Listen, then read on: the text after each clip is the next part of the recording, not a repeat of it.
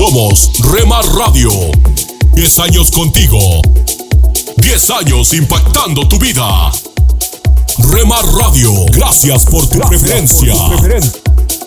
Impactando tu vida con poder.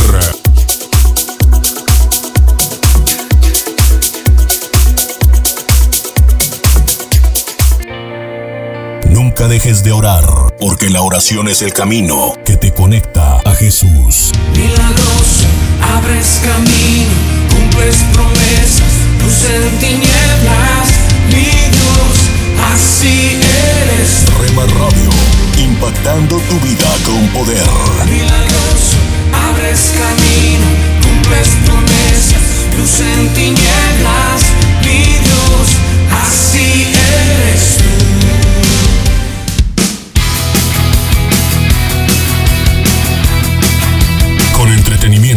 programas especiales y de contenido. Rema Radios, emisoras cristianas para todos.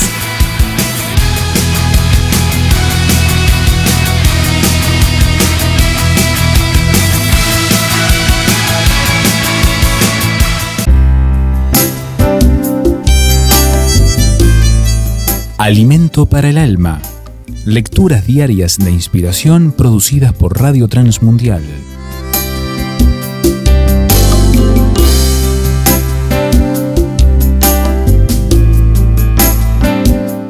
Bondad cristiana. A veces he escuchado a algunos creyentes desear que el juicio de Dios venga pronto y juzgue a tanta gente impía que hay en el mundo. ¿No deberíamos mejor sentir un poco de misericordia y pedir al Dios que ya nos perdonó a nosotros que transforme a esas personas y les conceda la gracia del arrepentimiento? Desear la condenación de alguien no es actuar como Cristo, quien declaró que no vino a condenar al mundo, sino a salvarlo. No obstante, a veces es difícil cuando vemos a personas que son enemigas de la fe y por ende de los cristianos, ¿verdad? Si has leído la historia de la conversión de Pablo, conocerás que cuando Dios envió a Ananías, el judío de Damasco, a orar por él para que recibiera la vista, éste conocía muy bien todo lo que los cristianos de Jerusalén sufrieron debido a su celo de perseguidor. No obstante, obedientemente fue a verlo y le dijo, Hermano Saulo, el Señor Jesús me ha enviado para que recibas la vista y seas lleno del Espíritu Santo. Hechos 9:17. Así, Ananías, al mostrar generosidad cristiana, se convirtió en una bendición muy especial para el perseguidor convertido, porque decidió actuar como Cristo y no de acuerdo a los conocimientos que tenía sobre la conducta anterior de Pablo. Más que desear y pedir el juicio de Dios para los impíos, debiéramos mostrar generosidad y bondad para con quienes no creen, como hizo Jesús, incluso para con sus verdugos. Nuestros enemigos pueden convertirse en fieles cristianos si nuestro testimonio les alcanza y el Espíritu de Dios toca sus corazones. Seamos generosos con quienes no conocen al Señor. Meditación escrita por Alberto González, Cuba.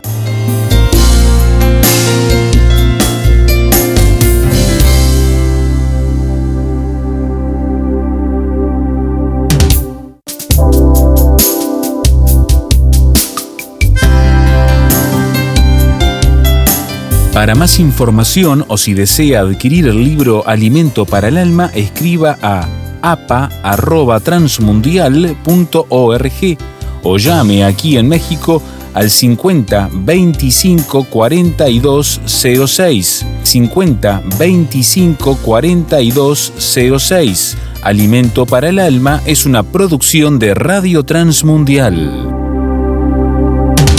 Aliento de Dios para mi familia.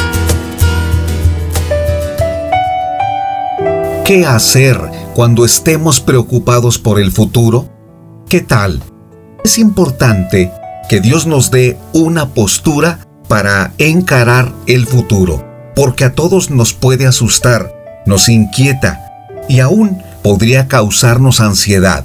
Por eso el Señor en su palabra dice en Jeremías 29, versículos 11 en adelante, Porque yo sé los planes que tengo para ustedes, dice el Señor, son planes para lo bueno y no para lo malo, para darles un futuro y una esperanza.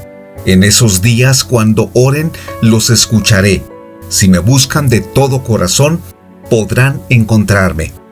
Estas palabras fueron dichas por el profeta Jeremías cuando el pueblo se enfrentaba a un futuro que Dios conocía perfectamente. La gente sospechaba que algo malo podría suceder porque en ese tiempo los reyes se portaban mal. La gente no buscaba a Dios como debía hacerlo. Consultaban los horóscopos y todo aquello que era parte de la hechicería. En lugar de buscar a Dios con todo su corazón, preferían resolver los conflictos de la vida ordinaria en sus propias fuerzas. Así que se avecinaba un futuro difícil, y Dios lo sabía. ¿Qué hacer cuando se acerca un tiempo difícil? En realidad, ninguno de nosotros puede asegurar que viene algo difícil. Podemos intuir, tal vez por las noticias que escuchamos o bien porque nos hemos acostumbrado a los tiempos de calamidad y pensamos viene algo peor. De cualquier manera, ¿cuál debe ser la postura tuya cuando el futuro te inquiete? Podría tratarse de algo familiar, laboral, escolar o en tus relaciones, ya sea en el matrimonio, con tus hijos o con tus amigos. ¿Qué hacer cuando el futuro te asuste? Orar a Dios. Esa es la respuesta. Porque Dios dice en su palabra que Él tiene planes. Y eso es maravilloso, porque Dios tiene planes personales. Es decir, Él ha diseñado un propósito para cada uno de nosotros. Él ama a todo el mundo, por supuesto, así dice la Biblia. Pero los propósitos de Dios son tan específicos como las diferencias que cada uno de nosotros tenemos. Para ti y para mí, Dios tiene algo especial. Y allí dice en su palabra en Jeremías 29 que son planes para lo bueno y no para lo malo. Y además Dios se atreve a decirnos que es para darnos un futuro y una esperanza. Qué bueno escuchar eso de parte de Dios, porque sin esas palabras y sin confiar en Dios, viviríamos enfermos, con ansiedad y sin una ruta segura que seguir. Es importante lo que Dios dice, que lo busquemos, que oremos y Él nos va a escuchar. ¿Cómo enfrentas el futuro? ¿Te inquietas tanto como yo? ¿Eres sensible para preocuparte? No debemos caer en los extremos, demostrar una preocupación exagerada por el futuro o un desinterés. El equilibrio adecuado es confiar en Dios y aceptar que Él tiene planes preciosos y entonces decirle, yo quiero vivir de acuerdo a tus planes, porque aún en medio de una tormenta, tu protección estará conmigo. A pesar de la escasez, tú vas a proveer. A pesar de la violencia, tú me vas a guardar. A pesar de los pesares, tú eres fiel Dios. Así dile al Señor, y de esa manera enfrentas el futuro, como Él dice, con la esperanza de Él. Todo depende de Dios. Solamente ora a Él y confía en su poder y en su presencia. Soy Constantino Varas de Valdés que tengas un gran día. Cada mañana al despertar, tu gran amor rodea mi corazón. Cada paso que yo doy, Cada paso que yo doy es porque quiero estar más en Somos mujeres de esperanza. Unidas elevamos nuestras voces al Señor, orando por nuestro mundo. Casi un tercio de las mujeres italianas han sufrido abuso sexual o físico y la mayoría tienen miedo de denunciar los asaltos. Padre, llévale sanidad a esas mujeres y verdadero cambio a los corazones y mentes de aquellos que cometen los crímenes. Amén.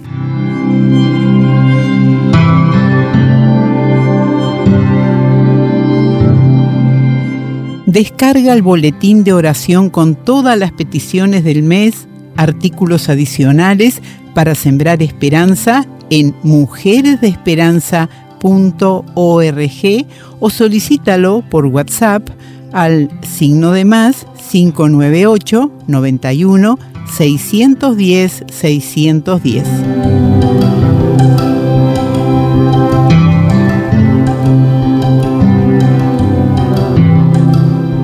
Oh, qué lindo es tener la paz de Dios. Corre la voz. Los éxitos del ayer están aquí con máxima variedad en contenido. Oh, del corazón. Pareciera que uno está en Retro Music, dinámica y diferente. delante del trono del Señor.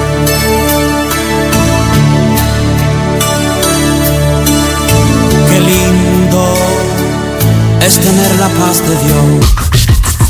En tu casa, en tu carro, en la oficina, con tus amigos, donde estés. Estamos en la red. Rema Radios.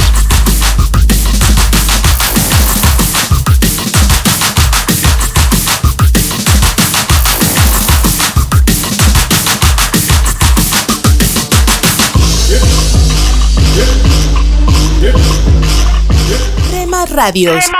Me llevas más alto, más alto quiero ir. Me llevas más alto. Estás escuchando Rema Radio, Sentir me llevas más alto, más alto. quiero transmitiendo desde Jalisco. México, Más alto, tu amor te puedo sentir. impactando tu vida con poder.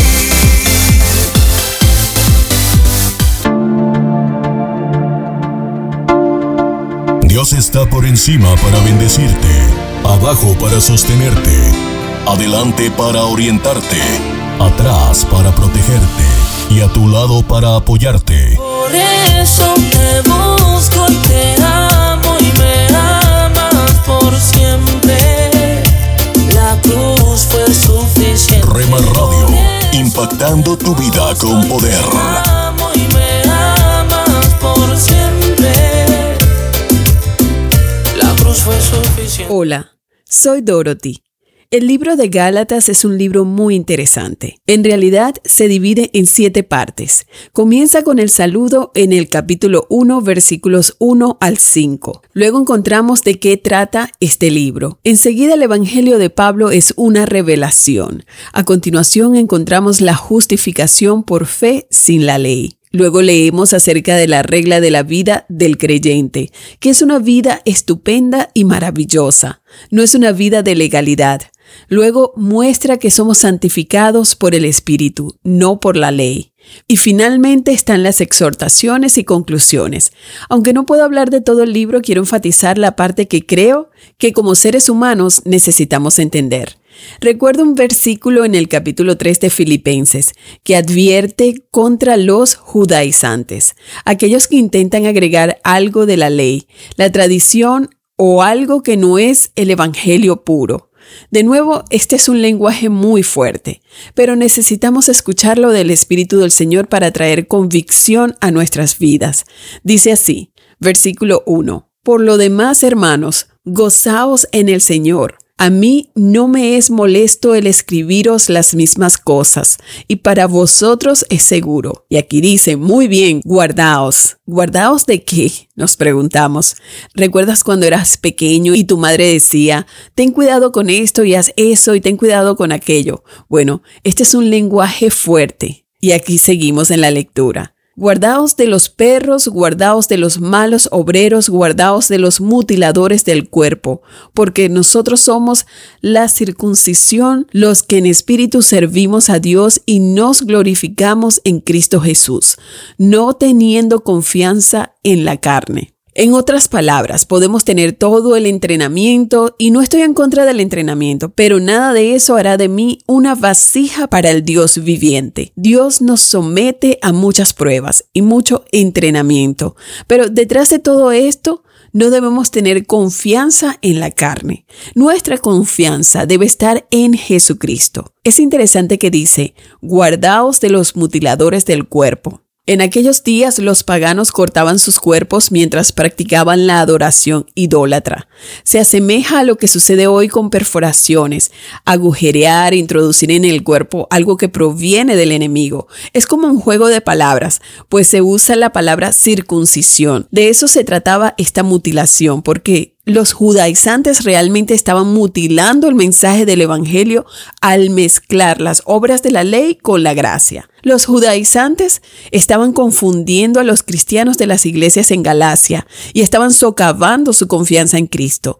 Los perturbaban mentalmente a través del miedo y la confusión. ¿Crees que el poder del Evangelio es apropiado para cualquier situación en la que tú o la iglesia se encuentran hoy? Si crees esto, entonces, ¿qué ha sucedido? El Evangelio poderoso puede por sí solo encontrarse con cada persona en cada nivel de cada raza de cualquier tipo de trasfondo. Entonces, ¿qué es lo que falta? Es que hemos permitido que esto se infiltre en nuestras vidas, en nuestra estructura. Evitamos a las personas que tienen la autoridad y el poder del Señor sobre ellos porque de alguna manera no nos agrada lo que los motiva día a día. Sentimos una confrontación con el Señor mismo a través de sus vidas. Y nos podemos preguntar, ¿alteramos la revelación bíblica del Evangelio y por lo tanto tenemos un aviso sobre nuestra cabeza que dice anatema? Pablo dice en este capítulo 1 de Gálatas, pues yo ni lo recibí, ahí está hablando del Evangelio, ni lo aprendí de hombre alguno, sino por revelación de Jesucristo. Luego habla sobre su historial de cómo tuvo un celo fanático por matar a los cristianos, cómo superó a los demás con su entusiasmo extremo. También era celoso por seguir las tradiciones de sus antepasados. Y él luego dice, pero cuando agradó a Dios que me apartó, ¿te imaginas eso? Este que había perseguido y matado a los cristianos y trató de acabar con la iglesia, después dijo, desde el vientre de mi madre y me llamó por su gracia. Dios te está llamando. Él te ha conocido antes de la fundación del mundo. Cuando Él te llama, dice, vuélvete completamente a mí para mi gloria. Escríbenos. Mi correo electrónico es dorothy@transmundial.org y solicita el libro Alimentando la Fe. Es completamente gratis.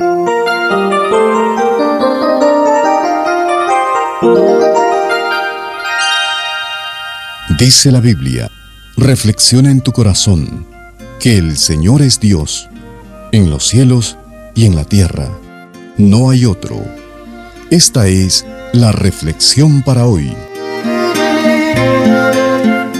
Si tú detectas un crecimiento en alguna parte de tu cuerpo o comienzas a sufrir de un dolor que persiste, ¿acaso lo ignoras? ¿Acaso pretendes que no existe? El que no pone atención a estas cosas se pone en riesgo de que con el tiempo el síntoma se desarrolle y dé lugar a algo verdaderamente serio y hasta fatal. Eso bien lo sabemos y por lo tanto cualquier síntoma anormal que se presenta en nuestra vida física lo reconocemos y lo tratamos. Pero cuando así sucede en lo espiritual, la tendencia es ignorarlo. En nuestra sociedad nos hemos acostumbrado de tal manera a ciertas anomalías en la vida que ya no nos molestan. Muchas veces ni las reconocemos como algo erróneo ni nos percatamos de su presencia. En la ciudad de Corinto se había suscitado una anomalía de enormes proporciones. Aquella ciudad era conocida por su libertinaje y corrupción sexual. Estas costumbres y pensamientos, parte del diario vivir de la población, no eran automáticamente exterminados al momento que las personas declaraban creer en el Evangelio y que se adherían a la comunidad local de creyentes. Un peligro se presentó en Corinto, un peligro que ha amenazado el cristianismo en todo lugar y en toda época. Esto es, la tendencia de aquellos que se identifican como cristianos a querer retener costumbres, hábitos y prácticas que son parte de aquello con lo que han crecido y vivido, pero que no concuerdan con lo que el Evangelio demanda de los que verdaderamente han creído en Cristo.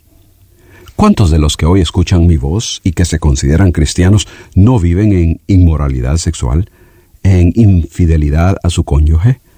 ¿Cuántos no le están robando a su patrón, sea la empresa privada o el gobierno? ¿Cuántos no engañan a sus clientes?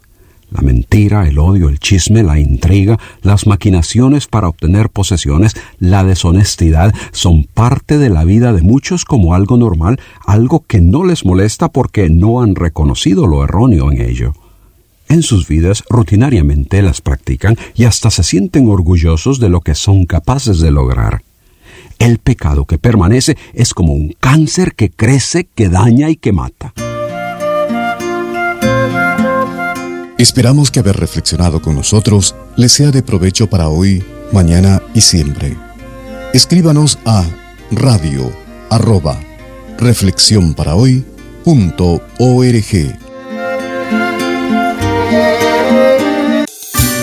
Hola, soy Johnny Erickson Tara. A menudo hablo con cristianos que se sienten completamente derrotados por sus pruebas. La depresión se asienta sobre ellos como una opaca cortina de niebla y simplemente no pueden ver ninguna luz o esperanza. Y sabes, puedo identificarme con ellos. En los primeros días de mi parálisis me sentía tan sola y desesperada, incapaz de ver nada desde el punto de vista de Dios.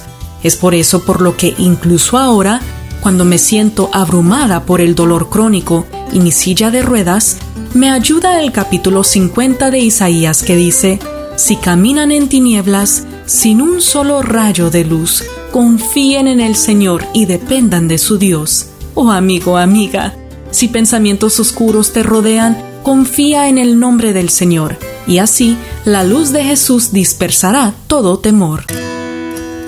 Esto es la palabra para ti hoy. Y la palabra para ti hoy es la necesidad de agradar a los demás, segunda y última de esta serie, escrita por Bob Gass. En Salmos 56.11 leemos, No siento miedo, nadie podrá hacerme daño jamás. A todos nos gusta recibir la aprobación de otros, pero la verdad es que no es necesario para tener una autoestima saludable. De hecho, querer agradar a los demás puede lastimar tu autoestima. Te vas a desvivir por complacer a otros y justo cuando piensas que lo has logrado, ellos tal vez cambien de idea. Además de robar tu paz interior, querer agradar a los demás hace imposible que sigas la dirección de Dios y eso a la larga va a ser tu mayor pérdida. Si eres una persona complaciente, no será fácil cambiar los hábitos de toda una vida. Requerirá que enfrentes tus miedos y le pidas a Dios el valor para lograrlo. David lo dijo así, Dios mío, cuento con tu apoyo, no siento miedo, nadie podrá hacerme daño jamás. Versículos 9 y 11. Debes entender lo siguiente. Primero, que romper el ciclo significa arriesgarte al rechazo cuando digas no, mientras que otros esperan que digas sí. Si la gente está acostumbrada a tus respuestas sumisas y obedientes, reaccionarán negativamente hasta que se acostumbren a la nueva versión de ti. Segundo, quizás tengas que explicarle a otros que en el pasado buscaste su aprobación debido a tus inseguridades, pero que ese ya no es el caso. Lo importante es que actúes ahora. Eliminar un hábito requiere una incomodidad temporal, pero la otra opción que te quedaría sería sentirte atrapado por el resto de tu vida. Puedes escoger entre sufrir a corto plazo en ruta a la libertad o a largo plazo en una lucha constante por agradar a los demás. Toma hoy la decisión correcta. Estás escuchando Rema Radio. Mis pecados perdonó Jesús. Transmitiendo desde Jalisco, México. Su amor habló por mí en la cruz. Impactando tu vida con poder. Libertad, Jesús, Jesús. ¿Quieres ser patrocinador de la programación de Remar Radios? Comunícate con nosotros a través de WhatsApp 3330 32 1386 3330 32 1386 o Rema Digital 1970 arroba gmail.com.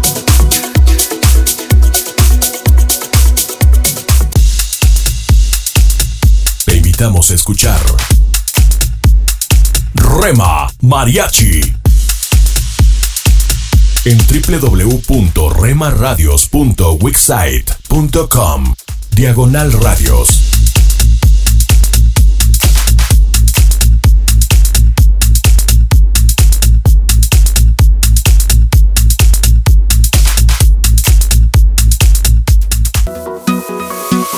Venció la muerte. Rema Radio.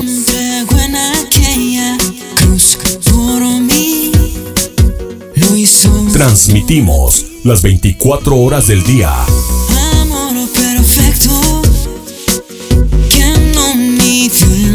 Con programas para toda la familia. A partir de las 7 a.m. y hasta las 9 p.m. Consecuencia Y con lo mejor de la alabanza. Mi corazón hoy ardiendo está con llama eterna que no se apagará. Y adoración. Dentro de todo eres Jesús. El centro de todo eres Jesús. Desde las 9 p.m. hasta las 7 ¿Qué a.m. quieres criticar? Lo que haces es juzgar. ¿Cómo? Cuidado. Ten cuidado. Ajá. Tú Yeah. que de tu hermano quieres hoy hablar y sus errores resaltar. Na, na, na. Rema Radio, transmitiendo desde Jalisco, México, impactando tu vida con poder. Esta es una emisora de Rema Radios 100% cristiana.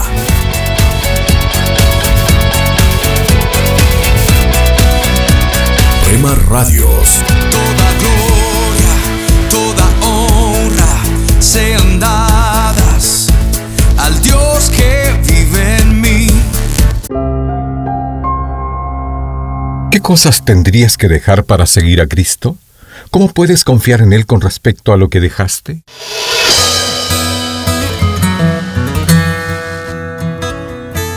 Bienvenidos a nuestro pan diario. El tema para el día de hoy, un llamado a dejar todo. La lectura se encuentra en Mateo capítulo 4. Ellos, entonces, dejando al instante las redes, le siguieron. Cuando era joven me imaginaba casado con mi novia de la escuela secundaria hasta que cortamos. El futuro se me presentaba vacío y luchaba con qué hacer de mi vida. Por fin sentí que Dios me guiaba a servirlo, sirviendo a otros, y me inscribí en un seminario. Entonces la realidad me enfrentó con dureza al tener que dejar mis raíces, amigos y familia. Para responder al llamado de Dios tenía que irme.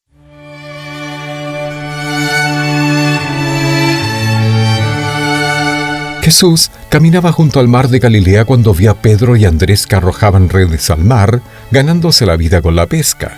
Entonces les invitó, Venid en pos de mí, y os haré pescadores de hombres. Luego vio a otros dos pescadores, Jacobo y su hermano Juan, y les hizo una invitación similar. Cuando aquellos discípulos fueron con Jesús, también dejaron algo. Pedro y Andrés las redes, Jacobo y Juan la barca y a su padre. Y Lucas se lo expresa de este modo, y cuando trajeron a tierra las barcas, dejándolo todo, les siguieron. Cada llamado para seguir a Jesús incluye un llamado a dejar otra cosa. Red, barca, padre, amigos, hogar. Dios nos invita a todos a tener una relación con Él y luego nos llama a cada uno a servir. Querido Dios, ayúdame a entender qué necesitaría dejar para responder a tu llamado. Para tener acceso a más información y otros recursos espirituales, visítenos en www.nuestropandiario.org.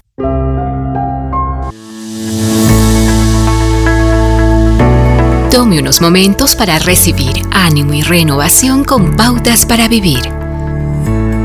Nunca cosecha en la misma temporada en la que siembra. Usted no sale a plantar esperando recoger la cosecha en una semana. Pero sin duda, la semilla que se siembra finalmente germina, mostrando con precisión qué tipo de semilla se plantó, originalmente, ya sea matas silvestres o flores. David se enfrentó a esta triste realidad. Tenía todo lo que una persona podría desear, prestigio, dinero, poder, influencia y lo que es más importante, la bendición de Dios. Pero cuando vio a una hermosa mujer bañándose en el techo de su casa, en lugar de decir ya tengo suficiente, discretamente pregunta quién es. Y bueno, Usted conoce el resto de la historia. Natán, el hombre que era su amigo y un líder espiritual respetado, se enfrenta al rey contándole la historia de un hombre rico que tenía rebaños y riquezas, pero deliberadamente se lleva el único cordero de un pobre campesino. Luego termina su historia preguntando ahora, ¿qué se le debe hacer a alguien que hace tal cosa? Mientras David echa humo de la indignación, Natán dice en voz baja, tú eres ese hombre. Y de repente se expone el asunto muy privado del rey. Al escribir a los romanos, Pablo dijo tan claramente cuando se concibe el pecado, éste trae la muerte. Ningún alcohólico pensó que algún día terminaría muriendo en una cuneta cuando tomó su primer trago. Ningún adicto pensó jamás que ella destruiría su vida y su futuro. Si sabemos esto, ¿por qué entonces estamos tan ciegos a lo obvio? La respuesta breve y fundamental es que Satanás nos ciega a las consecuencias de nuestras acciones, tal como lo hizo con Eva en el jardín de Edén. Es cierto que hay perdón con Dios, sin embargo, el principio permanece. No se recoge la cosecha en la misma temporada en la que se planta la semilla. Acaba de escuchar a Eduardo Palacio con Pautas para Vivir, un ministerio de Guidelines International. Permita que esta estación de radio sepa cómo el programa le ha ayudado. Acompáñenos en la próxima emisión de Pautas para Vivir. Gracias por su sintonía.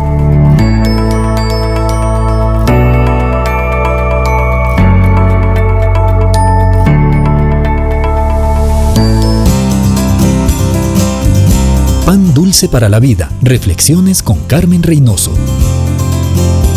Yo quiero. Esa es una frase que repetimos muchas veces cada día. Yo quiero un millón de amigos. Y ese es el título de una bonita canción. Puede ser que usted al escucharme piense, ¿cómo me gustaría tener amigos? Pero no tengo a nadie, no tengo amigos. El que quiere tener amigos debe mostrarse amigo. El mejor amigo del mundo nos enseña con palabras, pero también con su vida. Jesús vino dejando su trono en el cielo y se hizo como uno de nosotros. Escogió humanos como nosotros para que sean sus amigos. Vivió con ellos, les enseñó, les guió, les amó, proveyó a sus necesidades, murió por ellos, resucitó y les buscó para animarles y para darles una tarea. Jesús tuvo amigos porque se mostró amigo.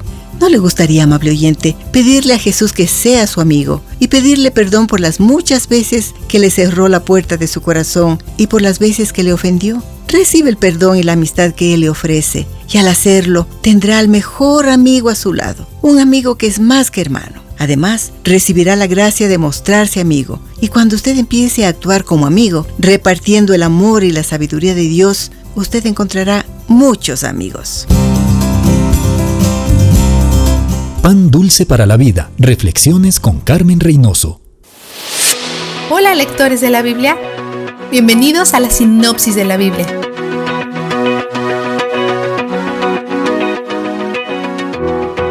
Coré era un cuatita, un guardia de las vasijas sagradas. Él y tres rubenitas, sus vecinos de al lado en el campamento, conspiran contra Moisés y Aarón. Incluso como cuatita, Coré está insatisfecho con su llamado. Quiere más poder e influencia. Reúne a 250 personas en un golpe militar, tal vez esperando que al levantar a otro líder puedan evitar los 38 años más de consecuencia que dictó Dios ayer. Coré discute que como la familia escogida por Dios, todos han sido apartados, así que todos deberían ser capaces de hacer las cosas que Moisés y Aarón hacen. Están faltando al respeto al nombramiento del liderazgo de Dios. Moisés acusa a Coré de ser engreído y desagradecido y luego propone un desafío al equipo de Coré. Bien rebeldes, vengan a ofrecer su incienso y vean cómo les va. Dos de los rebeldes rechazan su petición, pero no porque se den cuenta que se han sobrepasado. En vez, están diciendo, no eres mi jefe. Acusan falsamente a Moisés de sacarlos de una tierra donde abundan la leche y la miel. Moisés los sacó de la esclavitud, mientras que la tierra donde abundan la leche y la miel es el lenguaje de Dios para Canaán. Una vez más, están romantizando el pasado. Después acusan a Moisés de nombrarse a sí mismo como gobernante de ellos, como si no fuera evidente que Dios hizo ese nombramiento. Moisés está acostumbrado a ser acusado y sabe cómo manejarlo. no se estresa ni ordena que sean apedreados por su rebelión. En cambio, lo lleva a Dios y deja que Dios lo solucione. Es humilde. Pero Dios mismo no tiene razón para ser humilde. La humildad es una postura que adoptamos en respuesta a Dios. Dios está listo para matarlos, pero una vez más, Moisés suplica por sus vidas. Entonces él, los líderes y Dios se dirigen a las tiendas de los dos hombres que se negaron a mostrar sus rostros y Moisés básicamente dice, Estamos a punto de ver quién es Dios. Si ustedes mueren por causas naturales, entonces me equivoqué y lo admitiré. Pero si Dios abre un sumidero y se los traga ahora mismo, entonces todos sabremos que se equivocaron. A continuación, el sumidero. Bajan al sepulcro, que es la frase del Antiguo Testamento para la tumba o el reino de los muertos. Dios consume a los otros 250 que ofrecieron incienso ilícitamente, y luego el hijo mayor de Aarón, Eleazar, reúne sus incensarios de bronce y los convierte en una cubierta para el altar para que sirva como un recordatorio de la santidad de Dios. Seguro que todo está bien ahora, ¿verdad? No. Despiertan con una nueva rebelión en sus corazones, acusando a Moisés de matar al pueblo, como si tuviera el poder de comandar sumideros e incendios aparte de Dios. En este punto, Dios está listo para matar a todos de nuevo, pero Moisés tiene una idea para apaciguarlo. Hace que Aarón saque el incienso y deje que su santa fragancia cubra al pueblo, en un acto de expiación por sus pecados. Algunas personas ya estaban muertas, pero esto detuvo la muerte y la plaga. Este es el comienzo del cumplimiento de la palabra de Dios cuando dijo que los mataría a todos antes que la próxima generación pueda entrar a Canaán está cumpliendo su promesa en respuesta a su incredulidad, idolatría, autoexaltación y rebelión contra el reino de la luz. En caso que sigan dudando, prepara un escenario más para establecer a Aarón como el sumo sacerdote. Ordena a los líderes tribales que escriban sus nombres en sus varas. Moisés los pone a todos en el lugar santísimo, donde pasan la noche, y por la mañana, al que tiene el nombre de Aarón, le ha brotado una flor de almendro, esas no florecen de la noche a la mañana. El pueblo se arrepiente y reconoce esto como un milagro de Dios, marcando a Aarón como único entre los jefes de todas las tribus. Dios hace que Moisés guarde la vara de Aarón en el arca del pacto como recordatorio para las futuras generaciones. Vistazo de Dios. Cuando Aarón toma el incienso y se interpone entre los vivos y los muertos suplicando por la misericordia de Dios, es arriesgado para él, como el sumo sacerdote, él no debería estar cerca de los cadáveres en lo absoluto. Podría caer muerto, pero arriesga su vida para detener la plaga y salvar al pueblo de la muerte a través de esta ofrenda a Dios. Esto nos muestra una imagen de Jesús, nuestro gran sumo sacerdote, que intervino no solo arriesgándose a la muerte, sino enfrentándola y derrotándola por nosotros. Su muerte nos hace estar vivos, él es donde el júbilo está.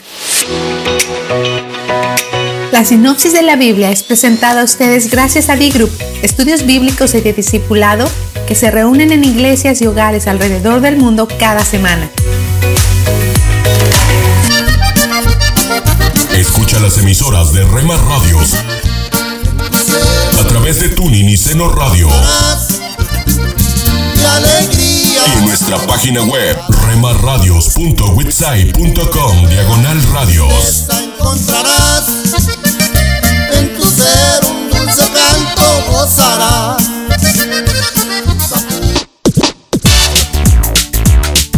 Búscanos en Facebook, Facebook, www.facebook.com, diagonal Rema Radios MEX. www.facebook.com, diagonal Rema Radios MEX.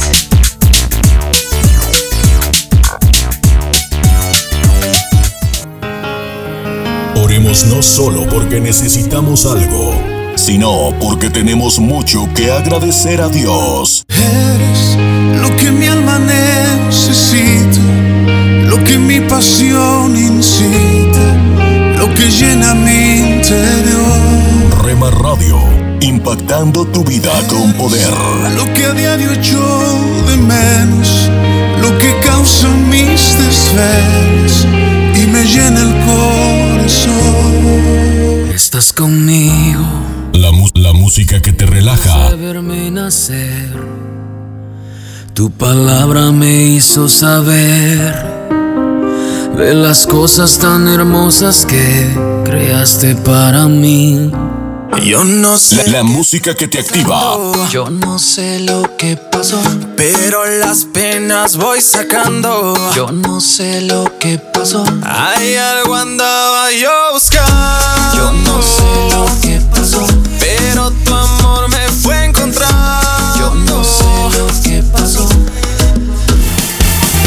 24 horas para ti.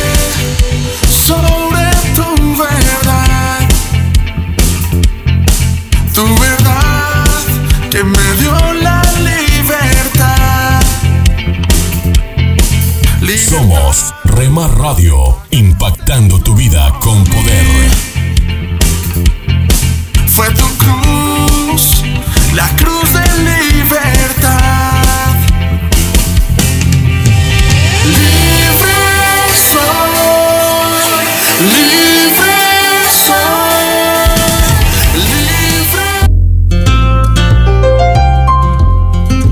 ¿Te imaginas? Una reflexión del pastor y comunicador José Pablo Sánchez con Esperanza Suárez.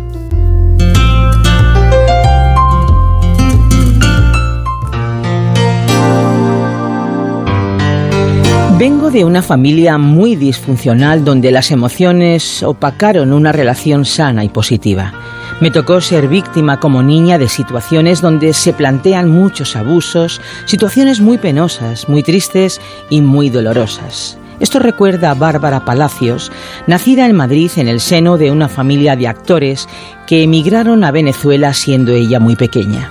Sus padres llegaron a alcanzar gran notoriedad en la televisión y el teatro venezolanos, pero Bárbara pronto sintió que ese hogar disfuncional no era lo que ella quería para su vida y que tenía que encontrar una salida. Yo sabía que había algo más grande, más importante de lo que yo estaba viviendo, afirma Bárbara, y eso tenía un nombre. Desde pequeña lo identifiqué. Sabía que era Dios. A los siete años, Bárbara preguntaba insistentemente a su madre por Dios. Le decía, ¿dónde está Dios? Yo quiero ir a su casa, quiero conocerlo, cuenta Bárbara. La insistencia fue tan grande que una noche a las 12 de la madrugada su madre no pudo aguantar más y llamó por teléfono a una iglesia. Cogió el teléfono el cura pensando que era una emergencia de alguno de sus feligreses, pero la emergencia era una niña de siete años preguntando dónde está la casa de Dios. Esa conversación fue impactante en mi vida, recuerda Bárbara, porque me dijo algo muy importante. Dios está en ti. Dios está más cerca de lo que te imaginas. Aunque Bárbara, con solo siete años, no pudo entender la dimensión de esas palabras, sí pudo sentir que había un Dios cercano que la amaba y a partir de ese día comenzó a caminar buscando agradar a Dios en todo lo que hacía. Yo no había tenido una relación paternal en mi familia, cuenta Bárbara, pero encontré en Dios esa relación de padre que me amaba de verdad. Conocerle me permitió encontrar esa luz, esa sanidad, esa recuperación que me liberó de mis sombras. Bárbara creció con la intención de llegar a tener una carrera profesional lejos del arte dramático. Estudió marketing y publicidad. Comenzó a trabajar muy pronto en una de las empresas más importantes del mundo publicitario. Con 17 años recibió la primera invitación formal para participar en el concurso de Miss Venezuela. La rechazó porque para ella esos concursos desvirtuaban la belleza integral de la mujer. La invitación se repitió con 18, 19, 20 y 21 años. Las rechazó igualmente, pero con 22 años su jefe le dijo, ¿por qué no aprovechas la plataforma comunicativa que supone el concurso para dar a conocer tu visión de la belleza? Aquellas palabras le hicieron cambiar de opinión. Se presentó y el mismo año ganó Miss Venezuela, Miss Latinoamérica y Miss Universo, convirtiéndose en la primera Miss Universo con título profesional. Dios me dio la oportunidad de participar en los concursos para que yo pueda decir a la mujer que la verdadera belleza, la que de verdad importa y la que debemos estar buscando constantemente, es la belleza espiritual. Esa es la belleza eterna. Esto afirma Bárbara, que hoy dedica su vida a empoderar a mujeres de todo el mundo para que cada una de ellas encuentre el propósito de Dios.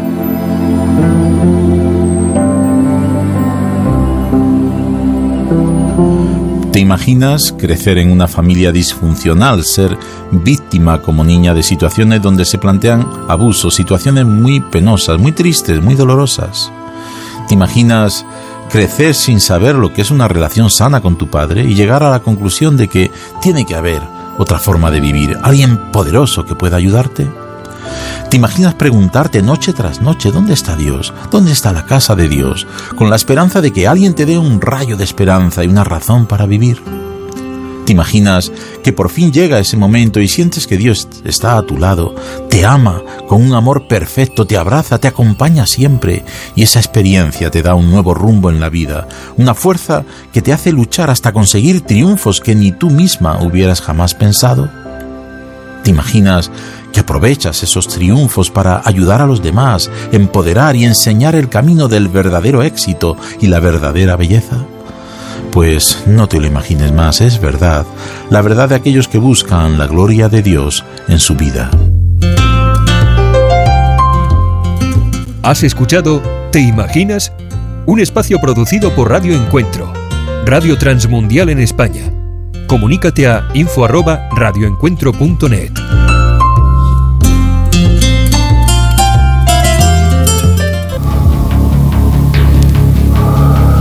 En las nubes de la incertidumbre, el dolor y el desaliento, surge un rayo de esperanza en la voz internacional de la radio de Guillermo Villanueva.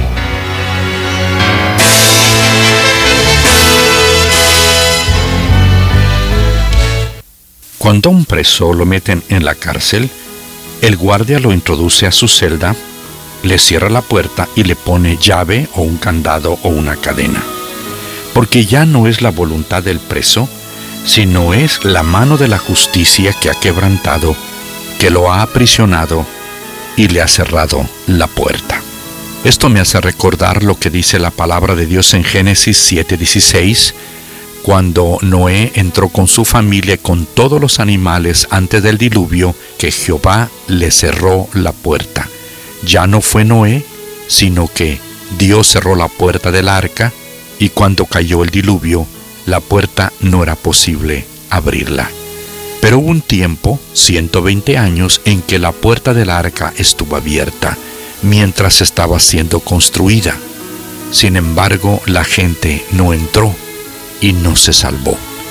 Y también en nuestros días se repite la historia porque hoy está abierta, mi querido amigo, una puerta, la puerta de la salvación.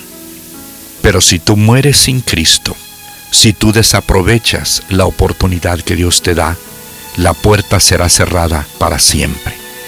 Cuando hablamos que la puerta de la salvación está abierta, ¿a qué me refiero? Significa que Dios nos quiere salvar de la presencia del pecado. Cada pecado que cometemos mancha el alma, el corazón, la conciencia.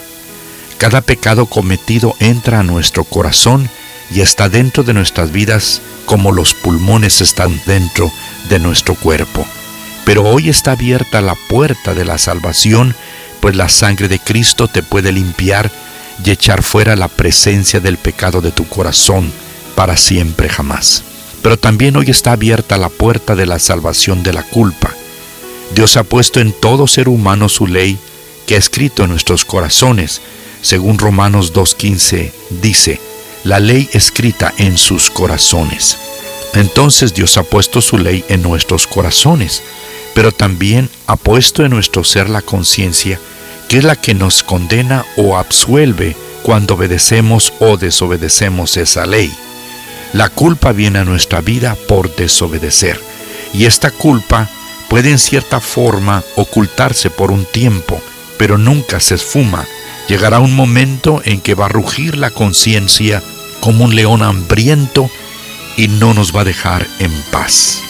Pero hoy está abierta la puerta de la salvación de la culpa por el pecado.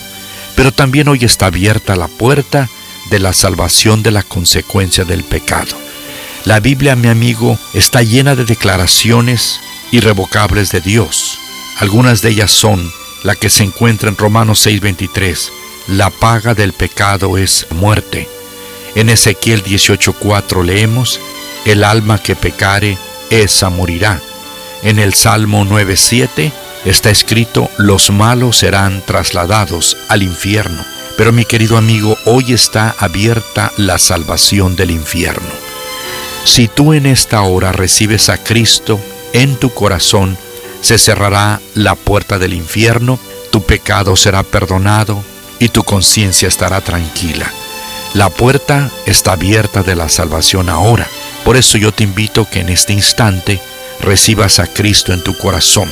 Si lo quieres aceptar, acéptale con estas palabras. Señor Jesús, gracias porque me das la oportunidad de ser salvo. Gracias por haber muerto por mí en la cruz. Hoy te recibo en mi corazón como mi único Salvador. Amén. Esperamos que esta audición, un rayo de esperanza, haya penetrado en su corazón. Si en algo podemos servirle, por favor dirija su correspondencia a Guillermo Villanueva, apartado 77-335, México, Distrito Federal, 11200. Le invitamos para que nos sintonice a esta misma hora y por esta misma estación. Muchas gracias por la amabilidad de su atención. ¿Le prestan mucha atención a una noticia cuando podría involucrar a alguien que amas? Así fue cuando hubo un gran deslizamiento de rocas que cerró una autopista en Colorado. Nuestro hijo con su esposa e hija manejaban ese mismo día por la zona. El deslizamiento destrozó el pavimento e incrustó rocas hasta dos metros de profundidad en la carretera, creando cráteres. Algunas rocas eran tan grandes como una camioneta. Iba a llevar tiempo volver a abrir ese tramo lo que significaba un desvío de más de 320 kilómetros. Mi hijo dijo que vieron un paisaje espectacular que no habrían visto en otras circunstancias.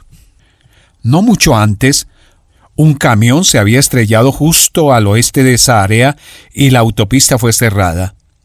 He estado en esos atascos vehiculares kilométricos, tal vez tú también, y realmente puedes frustrarte, agravarte y sentirte mal. Pero debido a ese frustrante retraso, no había tráfico en la carretera cuando esa avalancha de rocas se derrumbó. Tienes que pensar que eso pudo haber salvado vidas.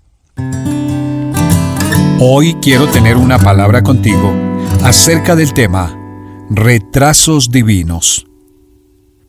Si eres como yo, la paciencia es una de esas áreas que está en construcción. No nos gusta esperar. Nuestras vidas están ocupadas, están llenas y detestamos los retrasos. Muchas veces el retraso es en realidad parte del plan para protegerte de algo que podría lastimarte si te mantienes, según lo programado, o sea, bajo tu horario. Puedes ver las demoras protectoras de Dios, obrando en nuestra palabra para hoy de la palabra de Dios. Si bien es un capítulo de la vida del antiguo pueblo de Dios, podría arrojar luz sobre por qué Dios parecía estar tomando el camino más largo en este momento. Los judíos acababan de ser librados milagrosamente de la esclavitud de Faraón, y ahora estaban listos para partir hacia la tierra prometida. Esto fue lo que sucedió. Cuando el faraón dejó salir a los israelitas, Dios no los llevó por el camino que atraviesa la tierra de los filisteos, que era el más corto, pues pensó si se les presentara batalla, podrían cambiar de idea y regresar a Egipto. Por eso les hizo dar un rodeo por el camino del desierto en dirección al Mar Rojo. El pueblo hebreo fue deliberadamente retrasado por Dios, y ese camino más largo condujo a lo que parecía ser un desastre. Estaban atrapados en el Mar Rojo, con el ejército egipcio viniéndoseles encima. Puede ser que ahora Dios te esté llevando por el camino más largo y lento. Estás como esas personas, acelerando a toda velocidad en esa autopista que se cerró de repente. Entonces de pronto todo lo que puedes ver al frente es un océano de luces rojas de freno frente a ti. Estás esperando y no sabes por qué. Es porque Dios sabe qué está adelante, en cambio tú no. Y Él te está protegiendo de una batalla allí, adelante, cuando no estás listo para pelear, de un peligro que podría lastimarte, de una tentación o una prueba para la que aún no estás preparado. Recuerda, Él prometió no dejarte enfrentar más de lo que Él sabe que puedes soportar. Tal vez has estado orando estas palabras muchas veces. Señor, y no nos metas en tentación, mas líbranos del mal. Y la razón por la cual estás esperando o tomando lo que parece ser un desvío es porque tu Padre que está en el cielo está respondiendo esa oración. Y si el retraso y el desvío te llevan a un mar rojo, no te preocupes. Él no te está llevando a un desastre, sino a un milagro que nunca olvidarás. Así que aprende a relajarte cuando Dios cierre el camino o te frene. Se trata del amor de Él por ti. Un amor que sabe que es lo mejor para ti. Un amor que sabe lo que va a pasar si sigues yendo en la misma dirección y a la misma velocidad. Así que confía en aquel que planea el viaje, quien protege a los que le pertenecen. Si pudieras ver lo que está por delante, estaría muy agradecido de que Dios te haya hecho esperar. Una palabra contigo de Ran Hatchcraft. Solo una voz inspira tu vida, inspira tu vida. Una voz de los cielos, con el pastor Juan Carlos Mayorga. Bienvenidos. Llevaron a Jesús de casa de Caifás al pretorio. Era de mañana y ellos no entraron en el pretorio para no contaminarse y así poder comer la Pascua. Entonces salió Pilato a ellos y les dijo, ¿qué acusación traéis contra este hombre?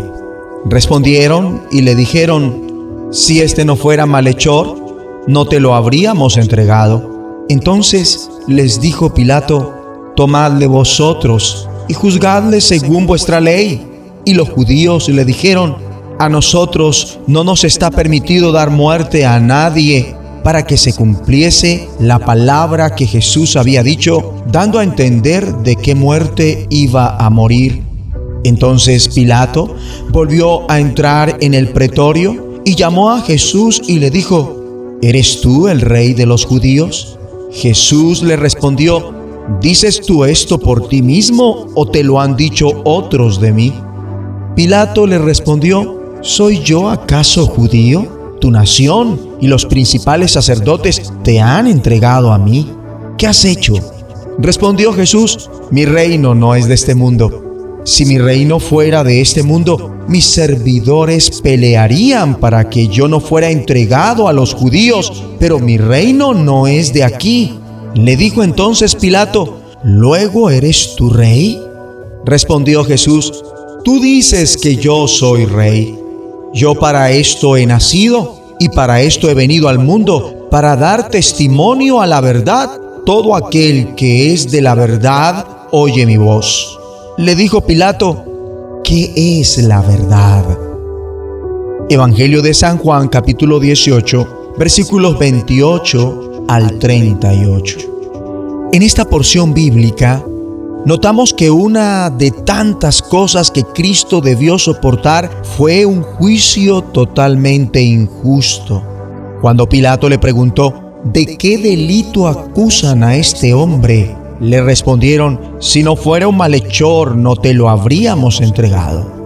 Una de las normas elementales de gran parte de los mecanismos de justicia es que la acusación debe probar el caso contra el acusado.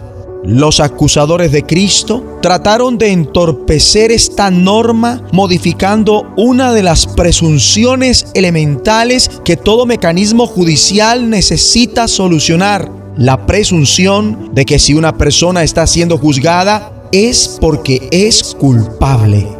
Pilato pretendió injustamente modificar el lastre de la evidencia. Igualmente Pilato le priva injustamente a Cristo del derecho al silencio. Le preguntó, ¿qué has hecho? Tratando de hacer que de algún modo Cristo se condenara a sí mismo con sus propias palabras. Jesús de Nazaret dice que vino al mundo para dar testimonio de la verdad, a lo cual Pilato respondió, ¿y qué es la verdad? Es prácticamente como si Pilato estuviera poniendo en duda como se hace en nuestra sociedad posmoderna, si existe tal cosa llamada verdad, es decir, la verdad absoluta. Pese a todo, Pilato se halla frente a frente con la verdad, Jesucristo, quien sufrió un juicio injusto y peor aún, la pena injusta de la crucifixión y la muerte, y lo hizo por ti y por mí. Ora conmigo. Dios Padre, hoy vengo a Cristo para que me ayuden a vivir libre y ligero del lastre de la injusticia conmigo y la que me rodea. En el nombre de Jesús de Nazaret. Amén. La voz de los cielos, escúchanos, será de bendición para tu vida. bendición para tu vida. Dios. Escucha de lunes a viernes Familia. la programación especial para la familia aquí en Dios. Rema Radio, Acuérdate. impactando tu vida con poder. Dios, mi familia te necesita. Dios, escucha este clamor. Que nos amemos.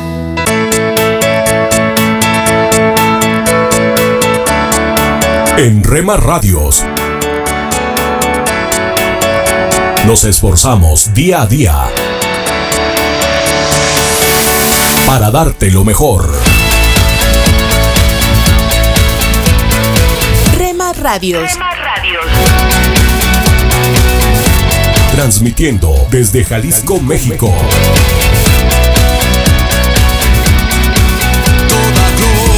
Rema Radios. honra sean dadas al Dios que vive en mí. Los caminos de mi rey. Estás escuchando Rema Radio, transmitiendo desde Jalisco, México. Impactando tu vida con poder.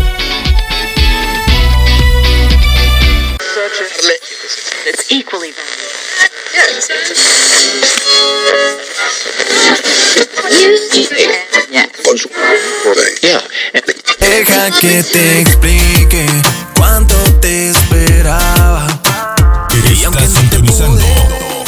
estación favorita, Rema Radio. Siempre contigo. Yo solo sé que tú estás y no te vas. Y por más que intente alejarme, yo te encontraré por todas Horas con el poder que cambia tu vida.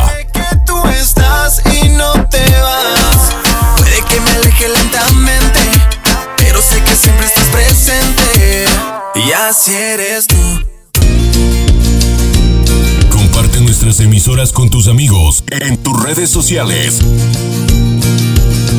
Al parecer, Rema Mujer, te sientes solo, ya lo sé, yo lo viví. Somos frutos Rema Kids, del Espíritu, vivos en mí, para ser como Jesús. Rema Grupera,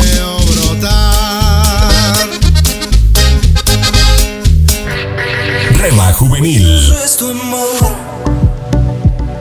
infinito como el cielo es tu amor. Oh, Qué precioso es tu amor. Rema Mariachi.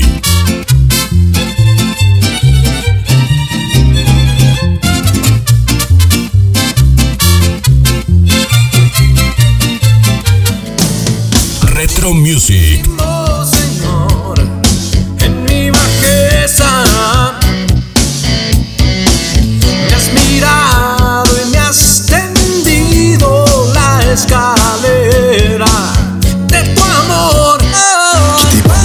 BSJ Radio. Ya sé que tiene el corazón partido, señorita.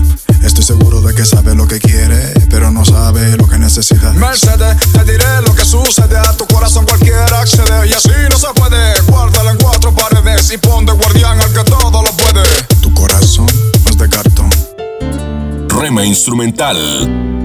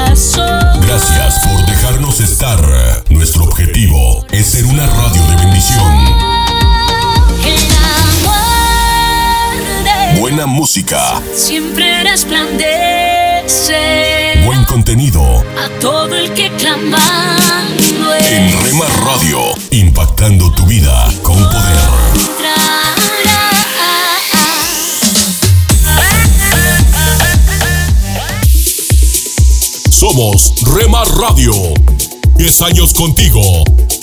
10 años impactando tu vida. Rema Radio, gracias por tu preferencia. Impactando tu vida con poder.